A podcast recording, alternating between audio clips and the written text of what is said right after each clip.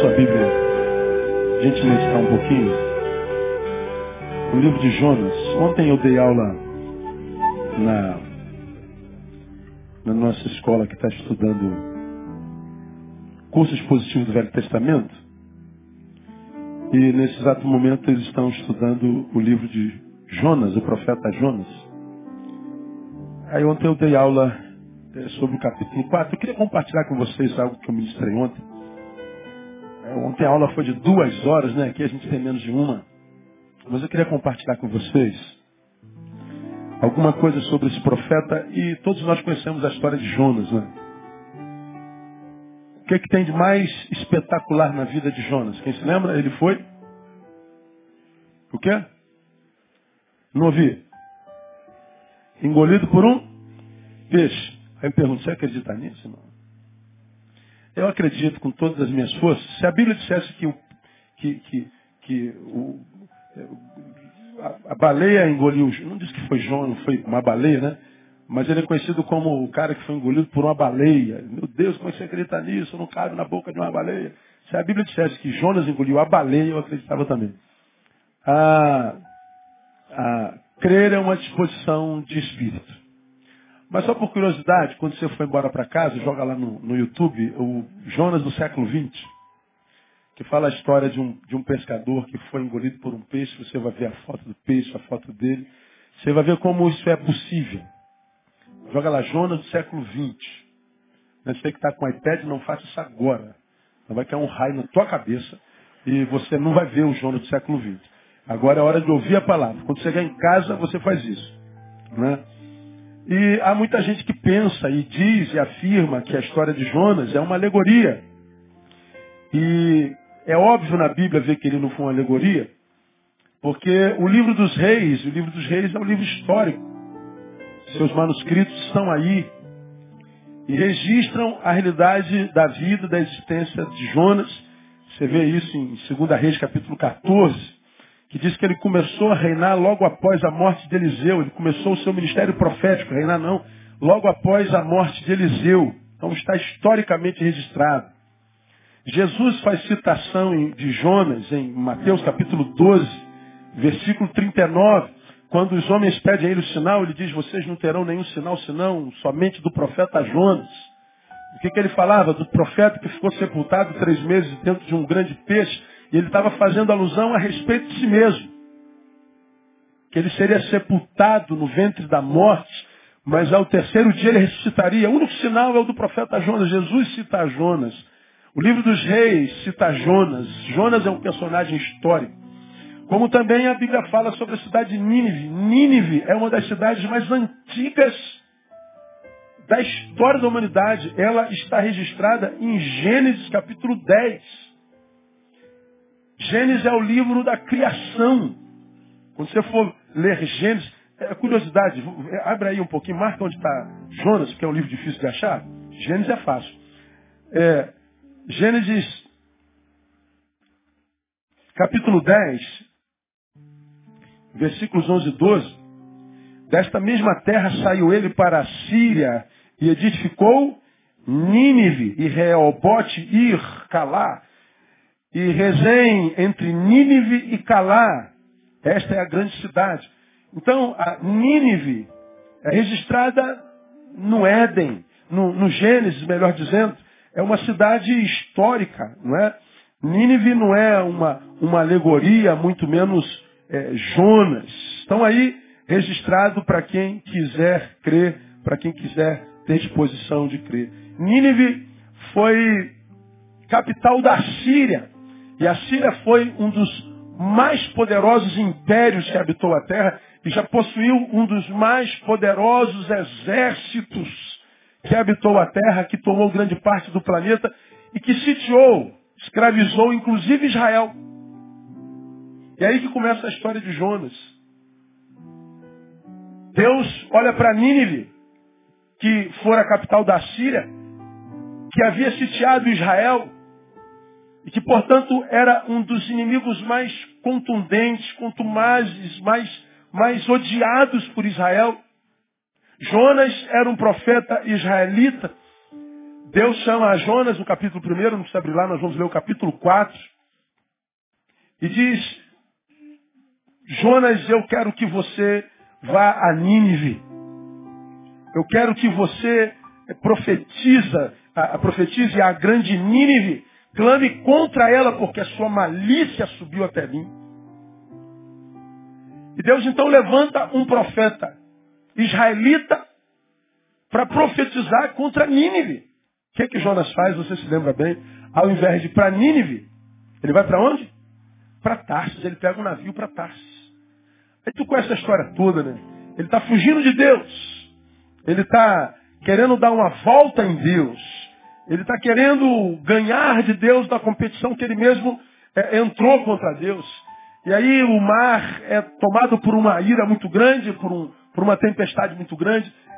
Muita gente de muitas nações no barco, muitas, muitos adoradores de deuses diversos. E eles começam a clamar a cada um ao seu Deus para que o, o barco não afunde, eles não morram. Todos os, os ímpios clamavam, menos Jonas. Jonas vai para o porão fica ali amedrontado. Deus não vai me achar aqui. Mas os, os, os do barco o acham e diz, cara, está todo mundo clamando ao seu Deus. Qual é o teu Deus? Quem é você? Por que só você não clama a teu Deus? Quem é o teu Deus? Eu sou o Deus, Senhor dos céus e da terra. Pô, cara, então clama para ele. E Jonas não clama. Jonas está fugindo de Deus, cai dentro da reunião de oração. Aí ele diz, eu não preciso orar. Vocês estão querendo saber qual a razão da maldição desse barco? E eu sei, a maldição sou eu.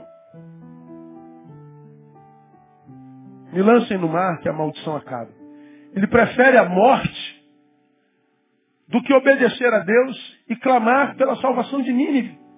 Porque ele odiava Nínive. Ele queria que Nínive morresse. Ele queria que aqueles milhares de habitantes fossem queimados vivos. Então ele entra no litígio com Deus. Deus, eu prefiro morrer do que ser um instrumento de salvação deles. Ele se joga no mar, ele joga no mar. E olha que Jonas está querendo morrer e os ímpios estão tentando preservar a sua vida, mas na insistência dele ele joga. Eu sou a praga, eu sou a maldição. E ele é jogado no fundo do mar. E aí vai o peixão e o come. É aqui que quem não tem fé para de crer, para de ler a história.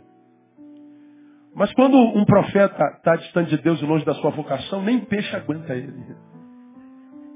O peixe tem uma digestão e o peixe o vomita. E quando vomita, vomita onde?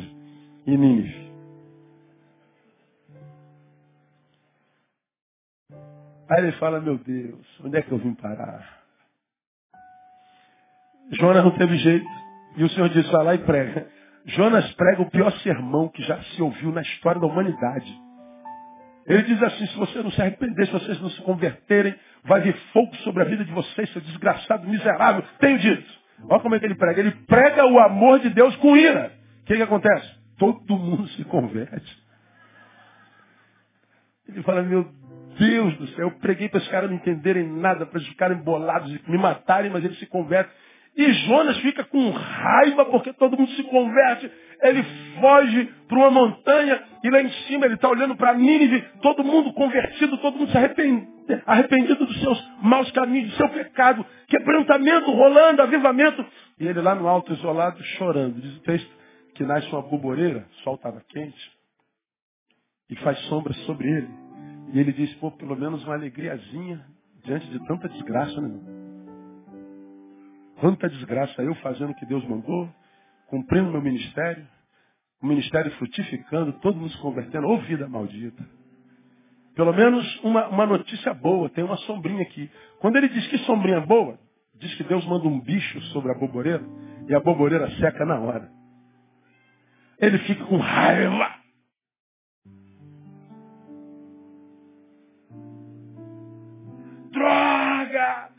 Como pode uma boboreira viver tão pouco tempo? Droga, que ira, que vida maldita!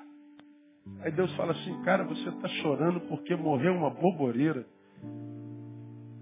E tu acha que eu não posso celebrar a salvação de uma cidade? Aí vem um versículo que eu queria é, conversar com vocês. Antes de ler o 1 e o 2 de, de, de Jonas, vamos ler o último do capítulo 3, o 10 do capítulo 3, que é o resultado da pregação de Jonas. Viu Deus o que fizeram, como se converteram do seu mau caminho. E diz o texto, olha só, e Deus se arrependeu do mal que tinha dito lhes faria, e não fez.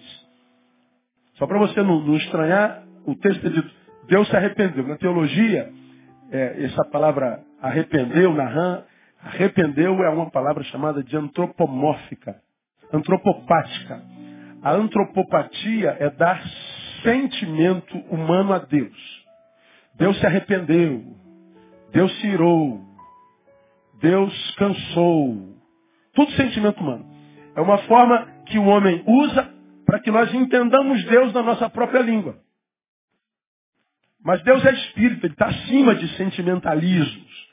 Quando ele usa Deus se arrependeu, ele está dizendo Deus se contristou, Deus, Deus é, é, aceitou o quebrantamento do coração. Não é? E Deus que disse, se vocês não se converterem, não se arrependerem, vocês serão ah, ah castigados, o povo se converte, então Deus diz, vocês estão perdoados. A cidade foi perdoada. Uma cidade preservada. Aí vem o capítulo 4. Olha o versículo primeiro.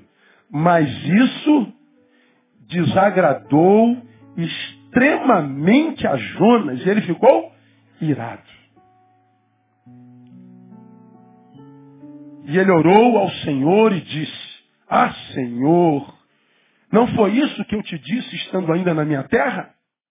Por isso é que me apressei a fugir para Tarsis, porque eu sabia que és Deus compassivo, misericordioso, longânimo e grande dignidade e te arrepende do mal. Olha, olha a cabeça do ser humano, cara.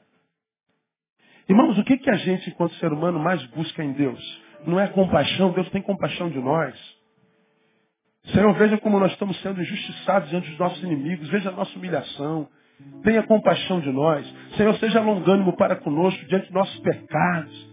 Deus usa de misericórdia, cura, salva restitui, livra. A gente está sempre pedindo pela misericórdia de Deus, pela compaixão de Deus. Deus te mova por misericórdia a nós, ao teu povo, à tua igreja, à família que te ama. Deus te mova. Seja misericordioso, seja compassivo. Deus seja longânimo diante das nossas fraquezas. Usa de benignidade, seja bom para conosco. Ora, isso é o que toda a humanidade busca. Mas por que que Jonas está irado? Porque Deus usou disso para com o inimigo. Ele está dizendo, Deus, eu não queria que tu fosses longânimo, misericordioso, compassivo, benigno. Eu queria que tu fosses diabo para Nínive. Eu queria que tu matasses. Eu queria que tu roubasses. Eu queria que tu destruísses. Isso é um profeta, isso é um irmão nosso. Quem tem um irmão desse aqui, irmão, eu vou lhe dizer. Se Deus pedisse, vamos orar por Nini. Ele ia mandar, Deus manda fogo e consome. Agora, veja, Jonas é um profeta, é um missionário, mas um missionário maldito. Um missionário reprovado por Deus. E reprovado por quê? Por causa, primeiro, da resposta que dá a Deus. E qual é a resposta que dá? Eu não vou, eu não vou pregar para essa gente. Na minha concepção, eles não merecem. Mas, meu filho, eu estou te ordenando. Você nasceu para isso, cumpra a tua vocação. Obedeça ao teu Senhor. Não, se for para obedecer, para fazer isso aqui, eu prefiro ser desconstruído em ti. Eu não vou te obedecer. E não obedeceu. Você é um cara maldito. Desobediência.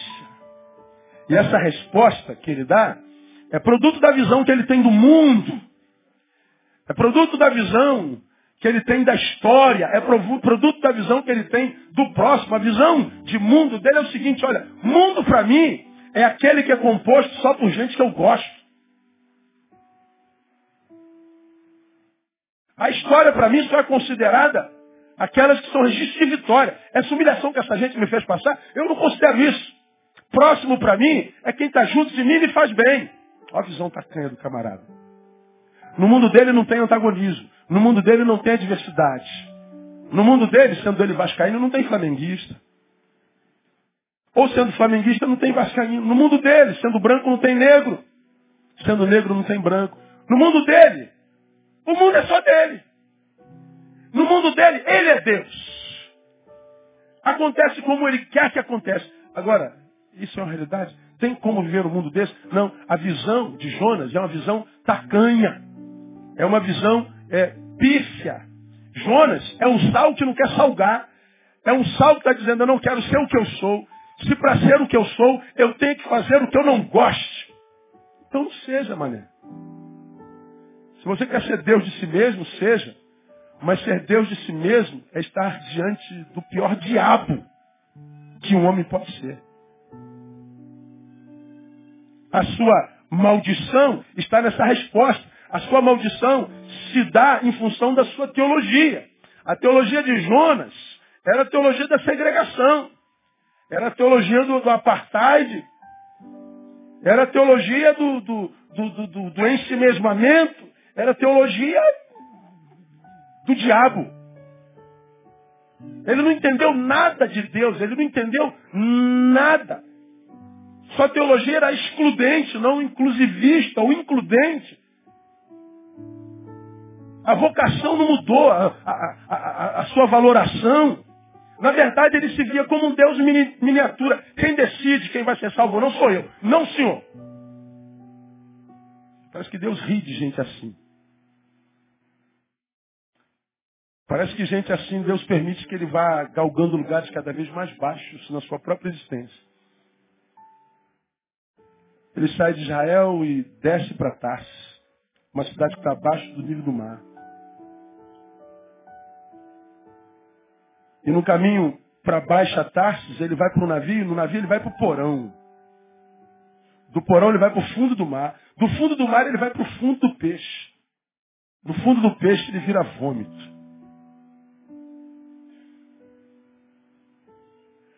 É o que acontece com todo ser humano que quer disputar com Deus.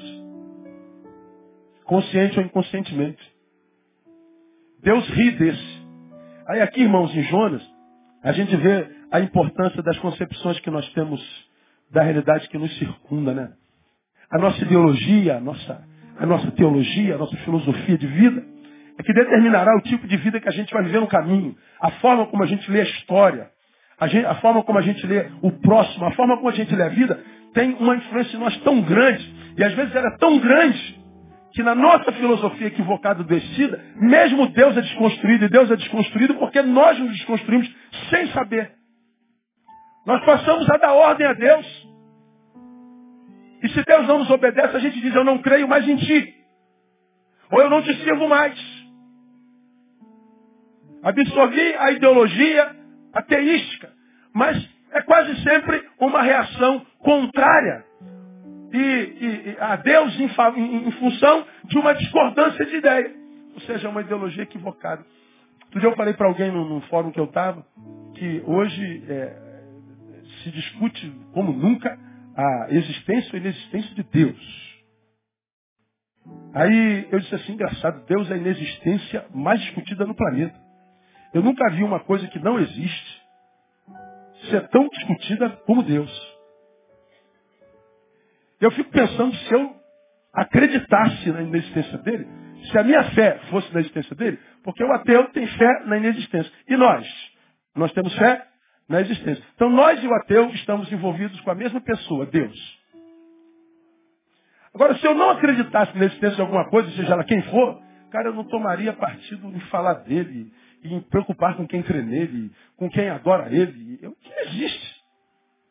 Mas é impressionante como pessoas que não acreditam em Deus vivem em torno de Deus. Como quem diz, você está querendo me evangelizar, pois eu vou te desevangelizar. Vou te provar que não existe. Se não existe, como provar? Ou seja, a inexistência, na verdade, é inconscientemente o desejo do sujeito de trocar de lugar com ele. Quem decide sou eu. O cara sou eu. Esse cara sou eu. Não me submeto a ninguém a nada. Esse cara sou eu. Jonas é esse cara que quer decidir o rumo de uma nação, quer decidir a ação de Deus, quer decidir o rumo da sua própria vida. E o que a gente vê é sempre o homem caminhando para baixo. É sempre a degradação, a construção. Nossa visão de mundo, ela precisa ser considerada, ela precisa ser pensada. Eu não posso simplesmente ter uma visão sem justificá-la. Uma visão produto de uma inconformidade emocional, de uma inconformidade ideológica. Eu discordo da tua ideia, então eu anulo a tua vontade e vou fazer a minha. Qual é a tua vontade? A tua vontade é em função de quê? Em função dos desejos da tua carne. Mas Deus não, Deus está pensando no bem de uma nação. Deus está pensando na história da humanidade. Deus tem uma ideologia muito maior e Jonas não entendeu isso. Aí, em consequência dessa visão tacanha que ele tinha de Deus, ele vê despertado nele a impossibilidade de amar os diferentes. Ou seja, ele só ama os iguais. Ele só ama quem é parecido com ele. Agora, irmão, aprenda uma coisa na sua vida, não pensa, pensa, não precisa de fé não, deixa a tua fé de lado. Quantas pessoas tem no teu mundo que de fato você gosta? Mas gosta de paixão. Se tu contar com a mão esquerda, de repente sobra dedo. Porque está cada vez mais difícil de gostar do ser humano. Você concorda comigo? A gente está quase naquela ideologia do, do, João Batista Figueiredo, quando ele, ele foi o último presidente da, da, ditadura militar e quando ele saiu, ele tinha áreas, ele amava cavalo. E ele foi dar uma entrevista, ele diz, quanto mais eu conheço as pessoas, aí ele bateu assim no pescoço, mais eu amo o meu cavalo. Hoje a gente pode colocar o cachorro no lugar do cavalo, né? Quanto mais eu conheço as pessoas, mais eu amo o meu cachorro. Quem tem cachorro aqui? Tu troca o teu cachorro por qualquer ser humano? Duvida. Duvido. Está cada vez mais difícil amar. Está cada vez mais difícil confiar. Está cada vez mais difícil gostar. Está cada vez mais impossível se entregar. Bom, pois bem. Se a minha relação de vida é só com quem eu gosto, a minha relação de vida está cada vez mais estreita. A minha relação de vida está cada vez mais pobre. A minha relação de vida está cada vez menos expandida ou expansiva. A minha vida está cada vez mais sequestrada. Vai chegar um tempo, e eu creio que esse tempo não está longe, em que nós vamos ter, como diz a palavra, dificuldade de acreditar quem está dentro da nossa própria casa. É Mateus capítulo 10, Jesus fala sobre isso. Vai chegar um tempo que os seus inimigos serão os que estão dentro da sua própria casa.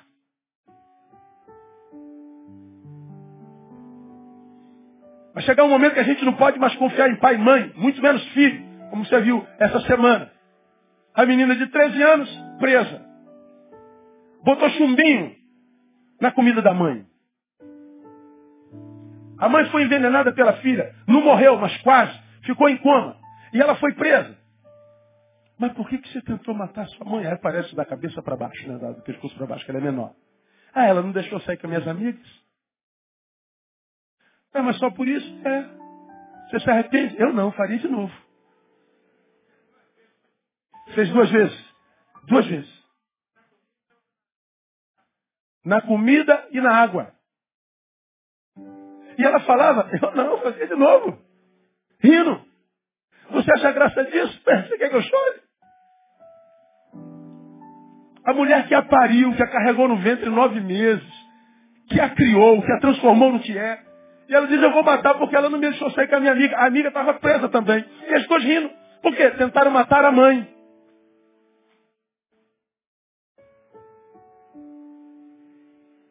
Pedofilia é o oposto. Aonde que a criança é mais violentada hoje em dia? Me digam vocês. Em casa. Quem são os principais violentadores? São os pais. E a pedofilia parece uma epidemia no Brasil e no mundo. Ou seja, nós não temos mais como confiar nem nos da nossa própria casa. Então o mundo, ele está cada vez mais subjetivo. Ele está cada vez mais individuado, individualizado. Ou seja, nós estamos cada vez mais impossibilitados de trocar vida. Se eu não troco vida, a vida fenece. O que nós vemos é o que está acontecendo aí, suicídio para todo lado. Cada dia uma pessoa surtando, não há um dia que eu não ouça de uma pessoa surtando. Não há um dia que eu não ouça de uma pessoa que, que se viciou em, em, em, drogas, se viciou em crack. Não há um dia que uma pessoa não teve uma síncope qualquer. Não há um dia que eu não ouça alguém que não tenha é, é, é, sendo vitimizado por si mesmo pelo suicídio ou pela tentativa do mesmo. E a gente diz, meu Deus, o que está acontecendo? É porque a vida não está sendo compartida. Nós não temos mais relações vitais. Nosso mundo está ficando cada vez menor. Esse é o mundo de Jonas. Não tinha porta aberta para diferentes. Na vida deles só havia espaço para iguais. Uma outra consequência, limitação da abrangência da graça de Deus. Quem é Jonas para dizer a quem Deus ama? Quem somos nós para dizer a quem Deus perdoa? Quem somos nós para imaginar, emprestar uma ideia a Deus, um sentimento a Deus? Quem somos nós? Nós somos pessoas que não nos enxergamos. Jonas está dizendo, ame todo mundo, mas meus inimigos não. Eu te obedeço se for para abençoar, abençoar qualquer um que não me fez mal. Mas se for para os meus inimigos, eu não quero ser teu servo. Eu quero que tu sejas meu servo e seja meu vingador. Deus está dizendo, você está louco, cara. Você está maluco. Você está querendo limitar a minha graça, graça pela qual você foi salvo. Graça pela qual você existe. Graça que tem te mantido de pé até hoje. A graça, a misericórdia de Deus, agora era só para quem Jonas gostava. Era só para a preservação da sua raça, da sua denominação, da sua nação. Ele está dizendo, eu prefiro não ter um futuro. Se for para ter futuro com eles. Como quem disse, no céu vai ter ninivita, eu prefiro o inferno. Assim é a vida de muitos de nós. A gente diz com, com, como Deus tem que fazer, o que, que ele tem que agir, como ele tem que falar. Tudo é, é uma coisa terrível. A terceira consequência na vida dele. Morte antes da morte chegar. Ele diz assim, pô, sabia, eu sabia, eu te conheço. Que tu ia perdoar, eu sabia que tu ia ser longânimo. Eu sabia que tu ia usar de benignidade. Eu sabia que tu ia ser compassivo. É por isso que eu estou com raiva do Senhor. Aí, depois que ele está com raiva de Deus, olha o versículo 3 aí do capítulo 4. Agora, ao Senhor, que oração que ele faz? O que, que ele ora? Tira a minha vida, pois melhor me é morrer do que viver. Ele não quer morrer porque o mal alcançou. Ele quer morrer porque a graça alcançou o inimigo. Um homem desse merece viver. Eu, se eu sou Deus, atendi a oração dele na hora. Puf! Morre, miserável. A terra é contaminada pela tua iniquidade, pela tua ignorância, pela tua maldade, pelo teu egoísmo. Você não entendeu nada de mim. O que, que sobra para Jonas? Morte antes da morte chegar. No versículo 8, aconteceu que aparecendo o sol, Deus mandou um vento calmoso oriental, e o sol bateu na cabeça de Jonas, de maneira que ele desmaiou, e desejou com toda a sua alma morrer, dizendo, melhor me é morrer do que viver.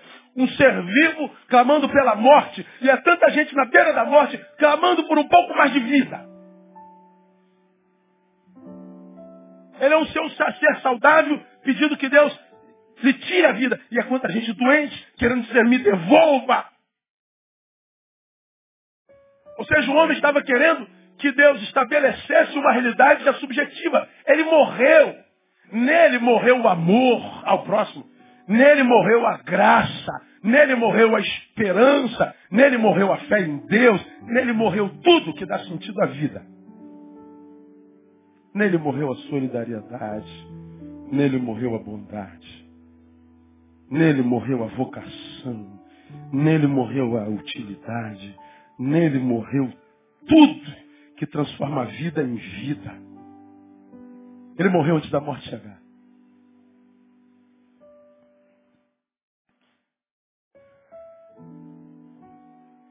E porque Jonas deseja a morte dos seus adversários, o que ele colhe é morte no íntimo. Porque tudo que o homem semear, isso também semear. Você para tudo que você joga na vida vai voltar para você. Tudo que você joga na vida é bumerangue. Guarde isso na tua vida. Jogou na vida? Ih, sumiu. Bumerangue. Tu vai viver a tua vida, né? Lá na frente, ele bate na tua. Tum! O que foi isso? Está você no chão ensanguentado, desconstruído, com a vida interrompida. E você nem sabe o que, que aconteceu. Por que, que aconteceu? Mas você não sabe que ao longo da tua história, quem sabe anos sem fim, você semeou tudo isso. Poderia ter ajudado, não ajudou. Poderia ter estendido a mão, não estendeu. Poderia ter se submetido, obedecido. Poderia ter sido gentil, não foi. Você poderia ter cedido espaço, mas não cedeu. Você foi egoísta. Você poderia ter guardado, honrado, protegido, mas você não fez. Você jogou um bumerangue. Só que você fez isso quando você tinha 15 anos, agora tem 40, não é? E a vida se lhe fugiu. A vida virou as costas para você. Um tsunami passa na vida, desconstrói tudo. Meu Deus, o que, que aconteceu? Bom, hoje nada. A não ser a colheita de 30 anos atrás.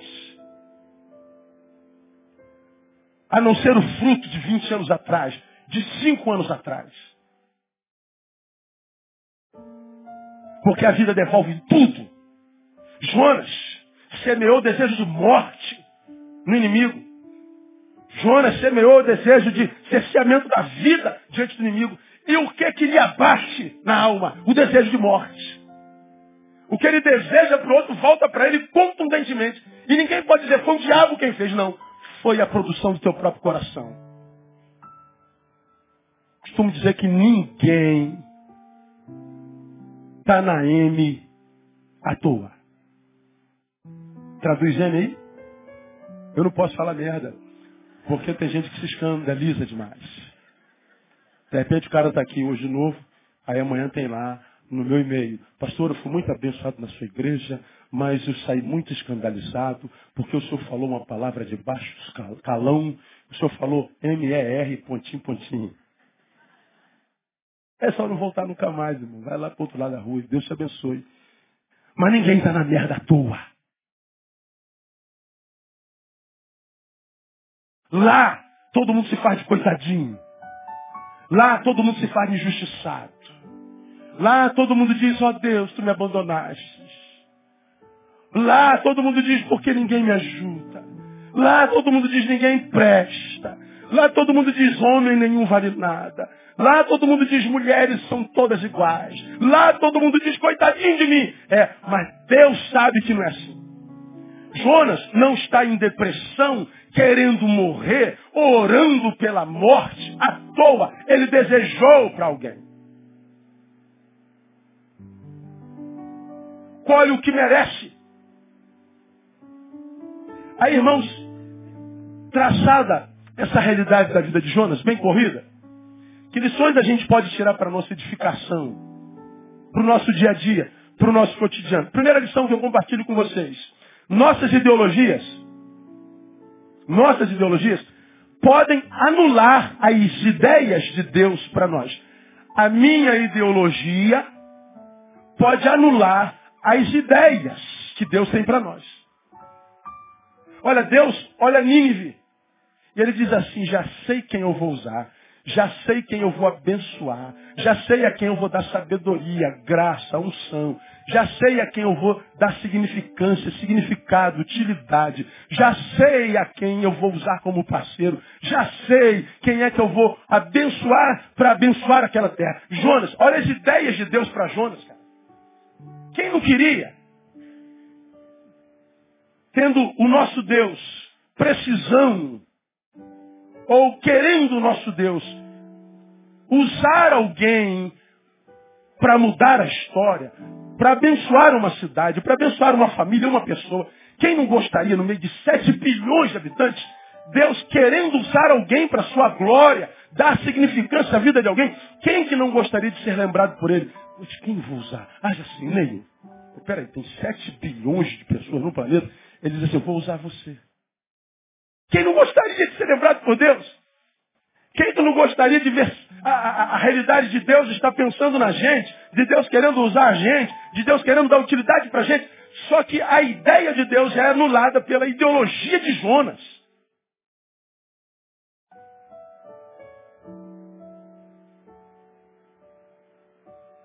Quantas pessoas, lá no íntimo, no, no âmago, no cerne,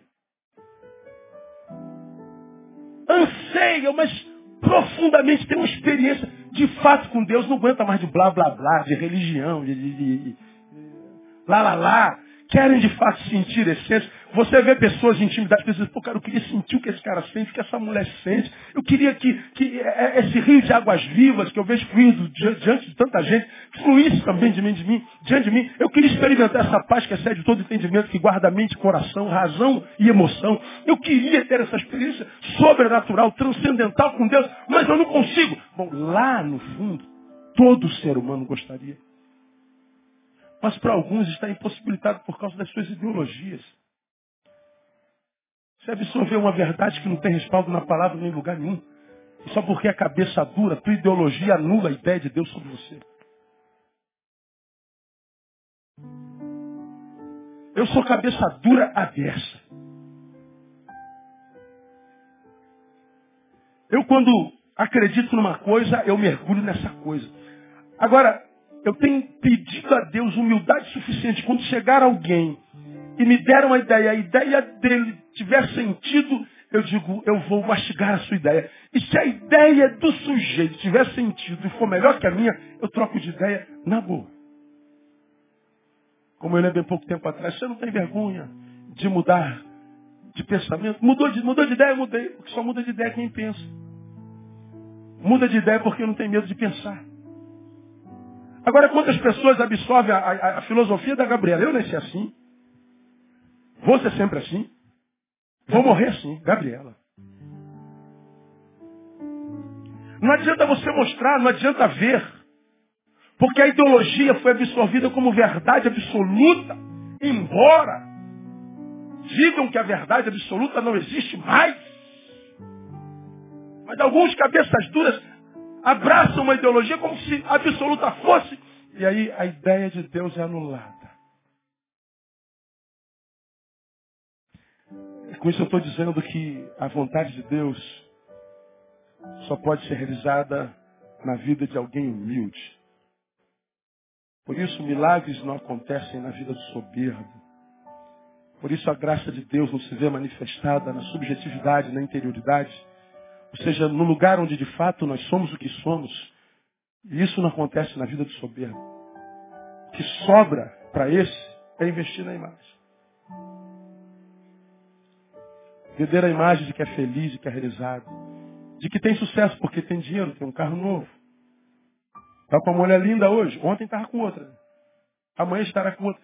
Ele precisa de conquista e conquista. E a realização dele se dá na inveja que ele vê, no brilho dos olhos de quem observa. Mesmo sabendo que a inveja, no brilho dos olhos de quem observa, não é em função do que você é, mas em função do que você parece ser. Você sabe que você não é amado por ninguém, eles amam a tua imagem. Eles amam o teu sucesso. Eles não sabem quem você é quando você bota a cabeça no travesseiro. Ele não sabe das suas angústias, diabo, dos seus temores. Do que você é quando você está sozinho. Do que você é e tem vergonha de ser. Ao ponto de não ter coragem de externalizar. Porque você perde a admiração de todo mundo. Viver isso é um inferno, meu. Ser uma mentira a vida toda. Ser o que não é a vida toda é insuportável. Isso cansa.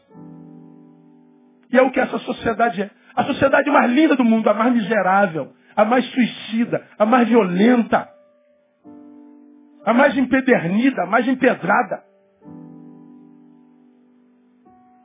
Por causa de ideologias. Quando bastava dizer, Deus, quais são as suas ideias para mim? E sabe o que é bom? A Bíblia diz que ele pensa a gente, né? Ele quem diz, eu sei os planos que eu tenho para vós. Você quer saber? Deus planejou você. Você não é obra do acaso. Posso ouvir glória a Deus? Eu já preguei sobre isso aqui. Não, pastor, ele não pode planejar a minha vida. Meu pai disse que eu nasci por um erro. A camisinha furou. É, no plano do teu pai e da tua mãe não estava o teu nascimento. Mas você nasceu, então você era plano de Deus. Pastor, eu sou produto de um estupro. É, o estuprador não planejava ser teu pai, nem tua mãe ser tua mãe. Mas era plano de Deus que você nascesse. Se Deus não quisesse que você nascesse, Ele não permitiria que aquele sêmen do estuprador chegasse no útero saudável da tua mãe e permitindo que você nascesse. Se você nasceu, é porque Deus tem um plano para a tua vida. Não existe ser humano que seja obra do acaso. Deus tem um plano para a tua vida. Os planos que Ele tem são planos de bem e não de mal. Me ajuda? Catuca alguém que está ao seu lado. Deus sonhou com você, meu amado. Quem recebe essa palavra, dê glória a Deus aí, aplauda Ele.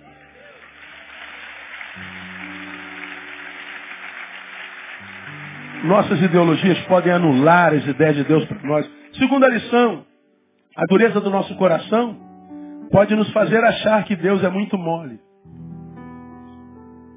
A dureza do meu coração pode me fazer achar que Deus é mole. Aqui o problema de Jonas é de visão, a visão dele que foi deformada. E aí ele começa a confundir misericórdia com moleza. Está vendo? Estou com raiva disso que isso é mole. Isso é muito mole. Como é que o senhor pode perdoar essa gente? Não merece essa gente. Não merece. O que isso é mole, Deus? Para esse negócio. Não foi Deus que mudou. Foi a visão de Jonas que deformou. Você já é doutor nisso. Sabe que a nossa vida inteirinha, o mundo inteiro muda quando a minha visão muda. Lembra que eu preguei sobre isso aqui? Ó, meu mundo mudou. Pum, mudou. Enxergo nada. A não ser um, um ser de duas cabeças aqui na minha frente, me filmando. Uma sargento, quatro olhos. Ô mulher feia, meu Deus do céu. Eu olho para vocês e vejo uma pintura como que acabou de ser pintada em tela e alguém jogou água. E vocês estão derretidos, embaçados. Mas que vida feia, que gente feia. Que lugar feio. Que mulher feia aquela ali, meu Deus do céu. Amarrado. Meu Deus, quem criou esta porcaria? E alguém vem me dizer que Deus é bom, que a sua obra é perfeita, que vida horrível. Se existe algum inferno, inferno é aqui. Olha que garotinha feia ali no canto. Aí meu mundo muda de uma hora para outra. Oh, é o Ricardo. Que mulher linda. Que rasta linda. É minha filha caçula. Que mundo lindo. Oh, o doutor Felipe médico. Meu médico está ali. Tem até um juiz entre nós. Tu vê, né, Veritíssimo? Oh, que, que vida bela. Ah, mas como é que a vida mudou de hora para outra? Minha visão. É por isso que vivendo no mesmo espaço, no mesmo tempo, no mesmo lugar, uns estão felizes, outros estão querendo morrer. Uns estão clamando a Deus para que o cure e lhe dê mais uns anos de vida, e outros estão se suicidando. Por quê, pastor? Por causa da visão que tem da vida. Quando a visão deforma, tudo deforma.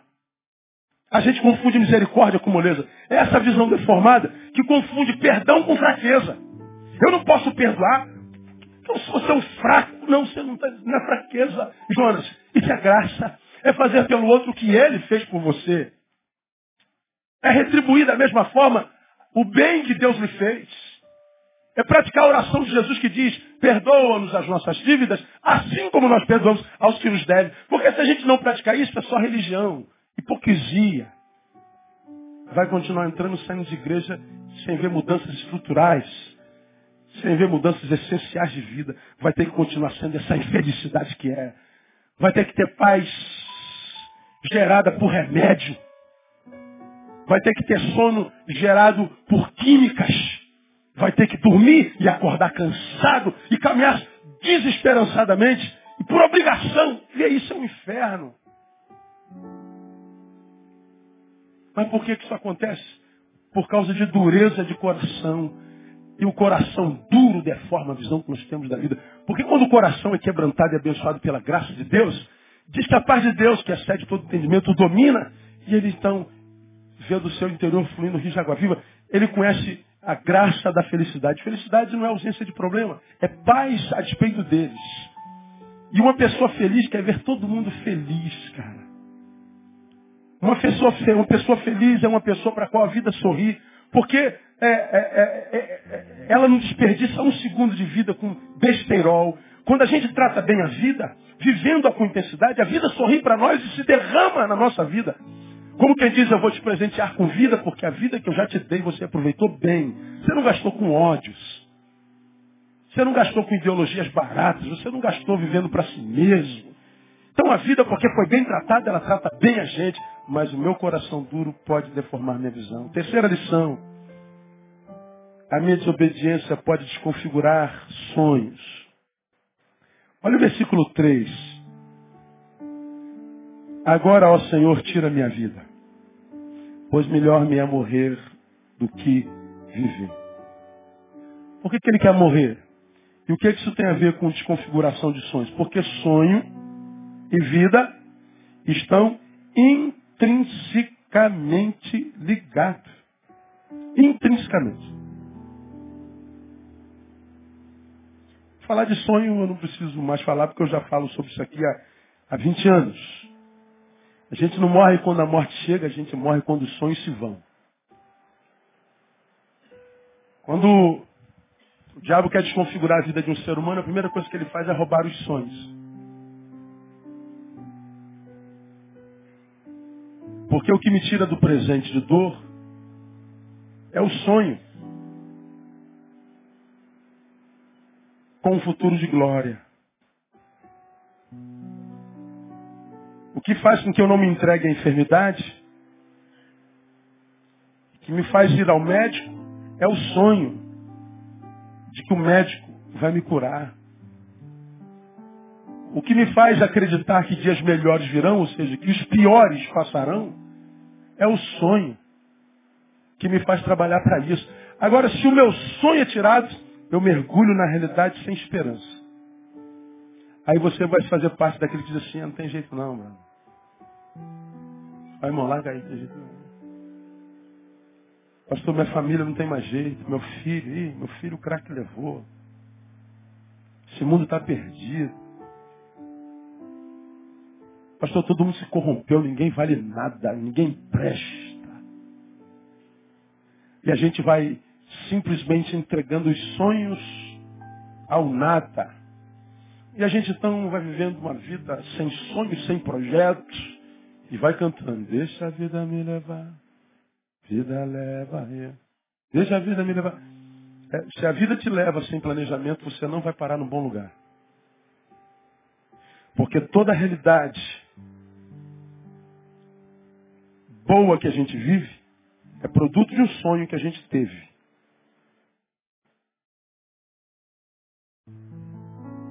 Você já aprendeu que quem não vive uma realidade agradável é porque vive uma realidade que não sonhou. Você está onde está porque não teve coragem de sonhar. Não teve coragem de correr atrás do teu sonho. Você disse, seja o que Deus quiser. Não, não vai ser o que Deus quiser. O que Deus quer é que você sonhe. E que sonhando os sonhos dele, sua realidade seja a realidade sonhada por ti e por ele. E quando nós somos o que Deus sonhou, nós somos o melhor de nós. Mas a nossa desobediência de configurações. E para a gente caminhar para o final, anula promessas. No versículo 4, respondeu o Senhor. Olha a pergunta do Senhor. É razoável essa tua ira? Deus não tenta demovê-lo dela, ele só faz a pergunta. Jonas, pense um pouquinho, meu filho.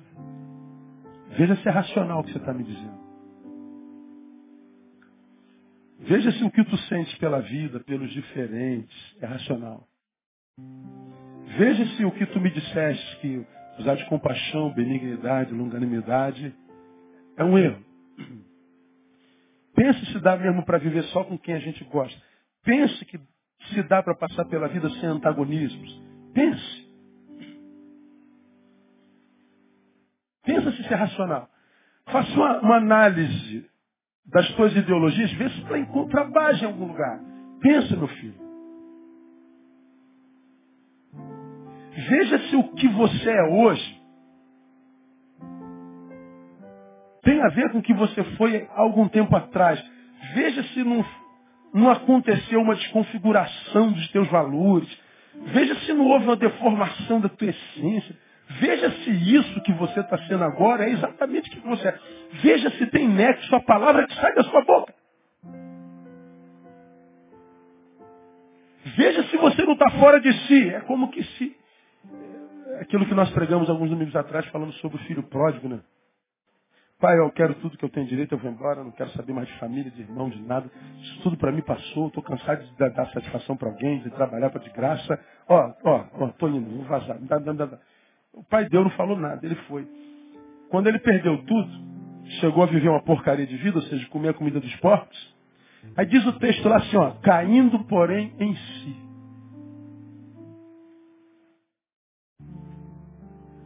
O texto diz que o menino estava fora de si. Fora de si, mesmo diante do pai dizendo assim, pai, eu quero meu dinheiro. Eu sei o meu direito. Eu estudei a lei. E eu sei os meus direitos como herdeiro, mesmo vivo. Senhor vivo. Eu sei o quanto eu tenho direito. Então, eu sei o que, eu estou fazendo. Eu não estou doente. Não tem demônio em mim. Eu estou na minha mais plena razão. Pensei, estou com 18 anos, estou pensando nisso desde quando eu tinha 15 anos. Estudei tudo, sei para onde eu vou. Não pense que eu estou maluco, não. É isso mesmo que eu quero. Ou seja, ele estava dentro da sua mais plena razão. Mas lá adiante o texto diz, caindo por em si. Eu posso estar fora de mim, mesmo dentro da minha mais plena razão.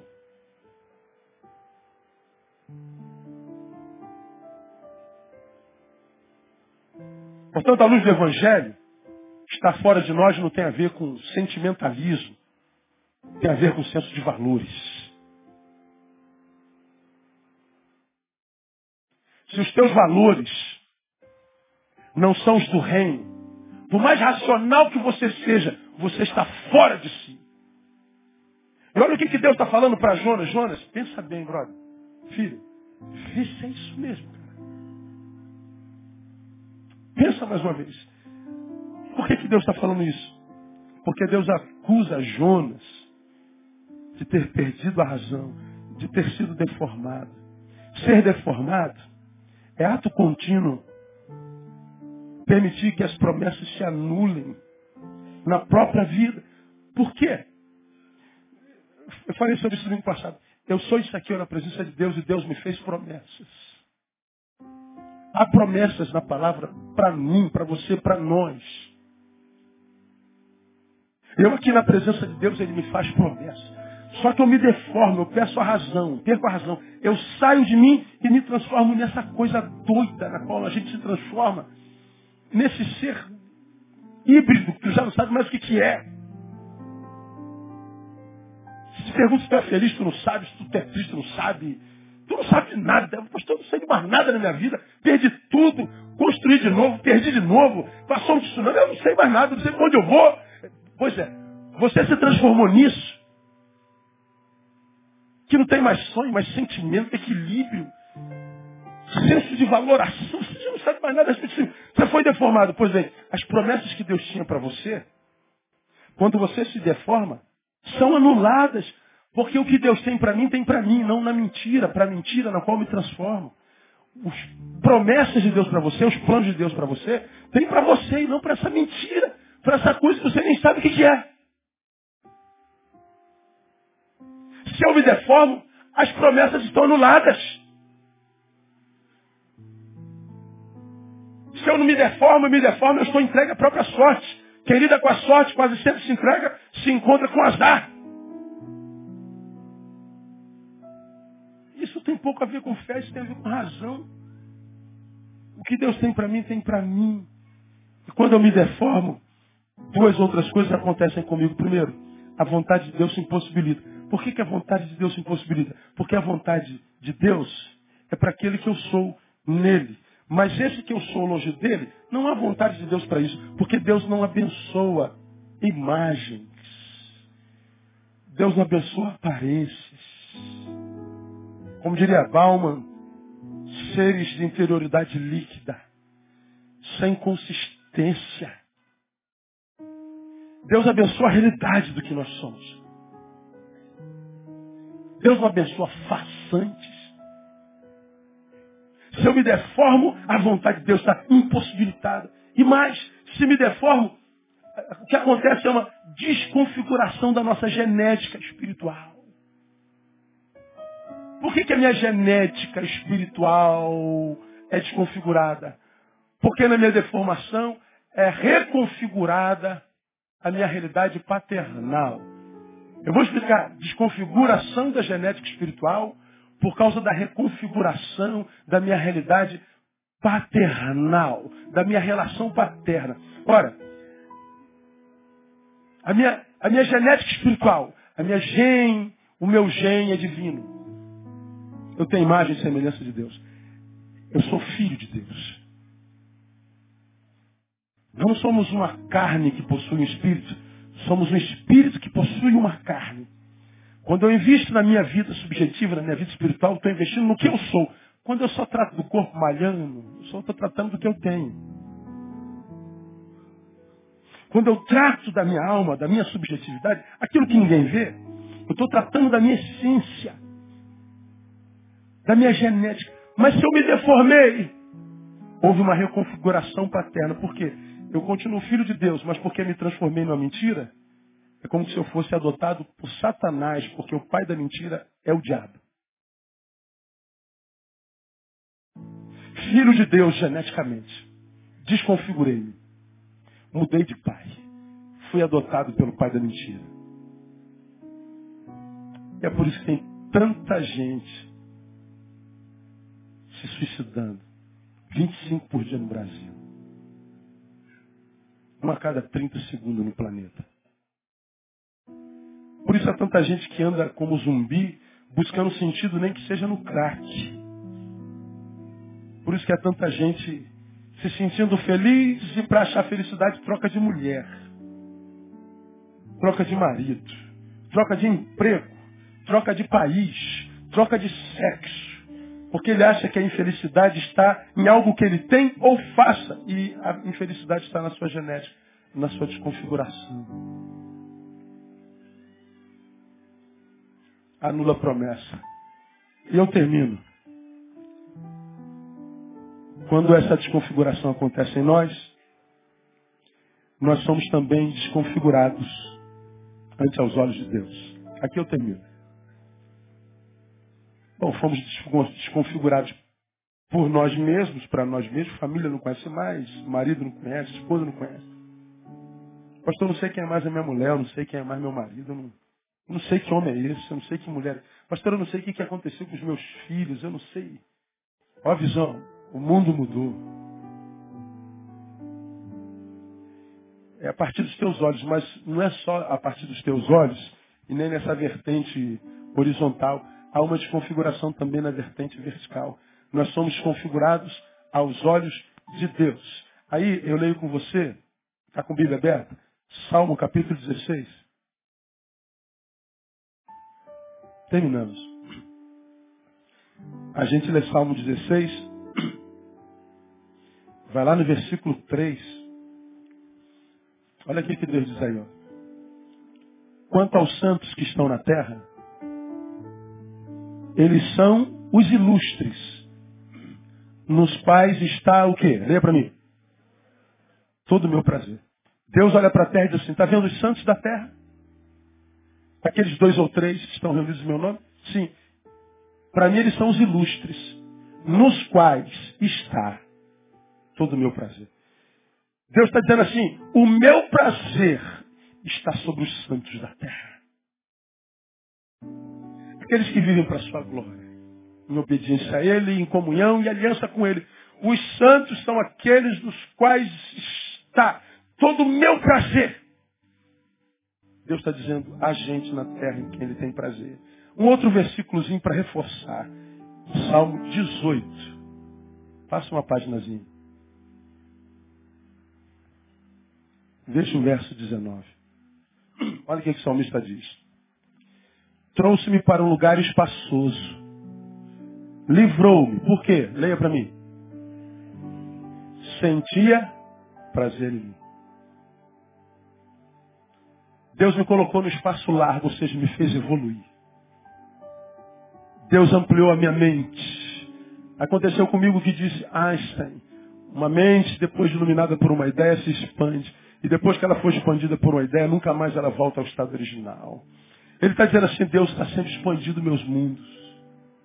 Deus está tornando pequeno todos os espaços nos quais eu habito. Ele me permite evolução contínua, que salenta, mas ininterrupta. Deus me livrou. E por que, que ele fez? Porque ele teve prazer em mim. Quando a gente se torna Jonas, nós somos configurados ante aos olhos de Deus. E Deus olha para um profeta, para um vocacionado, para um missionário e diz, tem sentido o que você está dizendo? Tua ideologia provocou litígio comigo. Tua ideologia provocou litígio com nações. Tua ideologia provocou litígio com tua própria casa. Tua ideologia provocou desconfiguração da tua existência. Tua ideologia desconfigurou tua fome de vida. Tua ideologia provocou em você desejo de morte. Tua ideologia desconfigurou teu ser. Você agora é um não ser. Tua ideologia mudou a forma de eu te ver. Como? que sobrevive desse jeito. Eu acho que essa é uma realidade, irmãos, que a gente vive hoje no mundo. Não sei se Deus, quando olha para a gente na terra hoje, tem prazer em nós.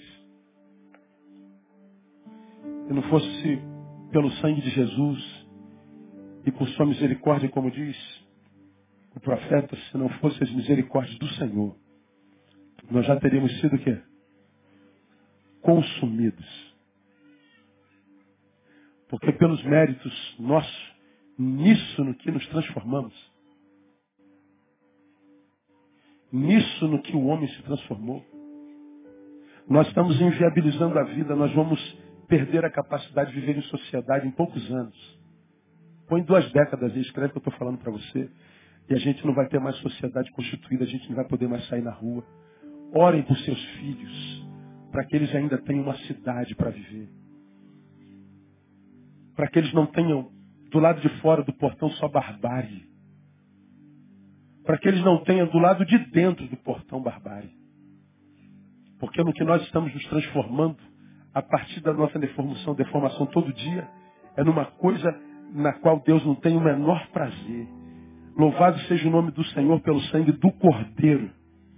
Porque é só pelo sangue de Jesus que nós estamos vivos. só por causa da marca do sangue. Quando Deus olha de, de cima, eu já falei sobre isso aqui, vamos imaginar que Deus esteja aqui, ó, nós estamos aqui embaixo desse púlpito de acrílico. Aqui está a terra. Deus está olhando de cima. Deus, quando olha de cima para nós, tem entre Deus e nós alguma coisa que não impede o seu olhar. Essa coisa que está entre Deus e nós é o sangue do Cordeiro. De modo que quando os olhos de Deus passam pelo sangue do Cordeiro, o sangue do Cordeiro nos purifica de todo pecado. E Deus nos vê redimido. O sangue de Cristo é ou são os óculos de Deus. Deus olha para nós com os óculos do sangue do Cordeiro. Porque se tirar o sangue do Cordeiro que sobra juízo. Então, meu irmão, eu não acredito que Deus tenha posto essa palavra na minha boca à toa. Eu acho que ele trouxe porque ele trouxe um, colocou essa palavra na minha boca porque ele trouxe um bocado de Jó aqui hoje. De gente, Jonas, de gente que, obrigado irmão, de gente que está infeliz da vida, infelicitada, tudo que tem aparência. Oh, que marca essa camisa, que marca esse relógio. Oh, é o cara, hein? Esse cara sou eu. Mas nos olhos de quem? Porque Deus, o diabo e você sabem que é uma farsa. E até quando vai conseguir ser essa farsa? Até quando vai conseguir manter essa mentira? Essa não vida.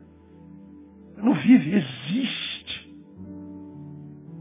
Até quando, cara? E o Senhor nessa noite está dizendo, é razoável o que você está vivendo, meu filho? Você acha mesmo que é para isso que eu te criei? Para um pouquinho para a gente cantar e ir embora da casa. Imagina um Deus perfeito como o nosso. Um Deus amoroso, amorável, gentil, justo. Imagina Deus sonhando você há tantos anos atrás. No meu caso, há 48 anos quase atrás. Você acha que Deus, quando me sonhava, sonhava isso que eu sou? Quando Deus sonhava você, é isso que Ele planejou para você em 2014, maio, de, março, abril de 2014? Você acha que quando Deus sonhou você, Ele sonhou que você estaria vivendo exatamente o que você está vivendo agora? É isso aí que Deus sonhou? Ninguém sabe o que, que você é, o que, que você vive, o que, que você passa. Mas imagine Deus perfeito, em glória, majestade e bondade. Pensa, olha para a tua vida. Você acredita que quando Deus sonhou, 27 de abril de 2014, é isso aí que ele sonhou para você? Só quem pode responder é você. Ninguém tem nada a ver com isso. Agora, se você acredita que Deus não sonhou isso, então isso que você é não foi o que Deus sonhou mesmo. Houve uma desconfiguração, uma deformação, e o Senhor está dizendo, é razoável que você está vendo. Então ele está dizendo, volta para a tua origem. Volta para o teu Deus. Restaura a tua aliança com Ele pelo sangue do Cordeiro que nós estamos falando aqui. Volta a ser aquele para quem Ele fez promessa. Aquele que você era quando andava na presença dEle, tinha prazer em adorar o seu nome. Aquele que você era antes, quem sabe, de ter sido abusado pela tua autoridade espiritual. Antes de você ter sido traído, ter sido posto para fora, tão humilhantemente. Volta a ser aquele que você era. Não transfere para Deus algo que seus filhos fizeram contigo. Deus não tem nada a ver com isso. E a boa notícia é que as promessas não perdem validade. Elas continuam de pé. Mas elas só se cumprirão se você voltar a ser aquele que você foi um dia na presença dele. Quem tem ouvidos, ouça o que o Espírito diz à igreja. Vamos orar ao Senhor e vamos cantar. Ó Deus, eis aí Jonas sentados na tua casa.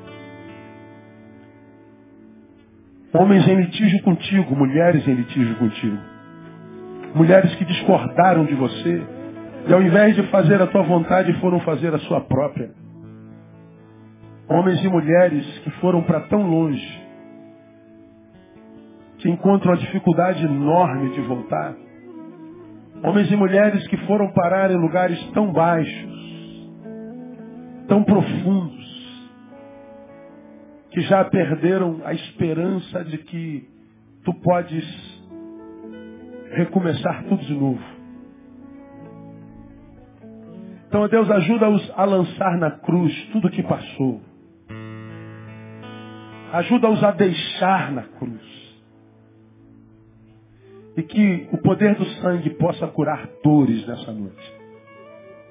Que a tua palavra não seja só um sino que retine no cérebro, mas seja o poder do Senhor que salva e desce ao coração. Toca nos corações e quebranta. Envergonha Satanás nessa noite, Deus. Livrando teus filhos dessa vida mentirosa hipócrita e soberba. Que essa noite seja uma noite de restauração de aliança contigo. Por Jesus nós oramos e os abençoamos. Amém. Aleluia. Vamos ficar em pé. Vamos louvar ao Senhor. Pastor, Deus falou comigo nessa noite. Eu quero voltar ao início. Eu quero, eu quero voltar para o Senhor.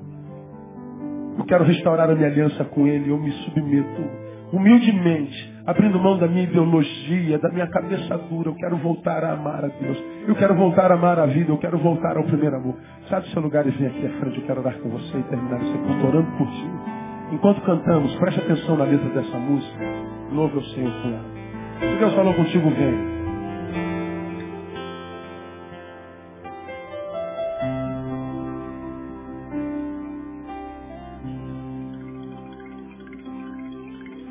Sua morte ali na cruz, carregando a minha dor,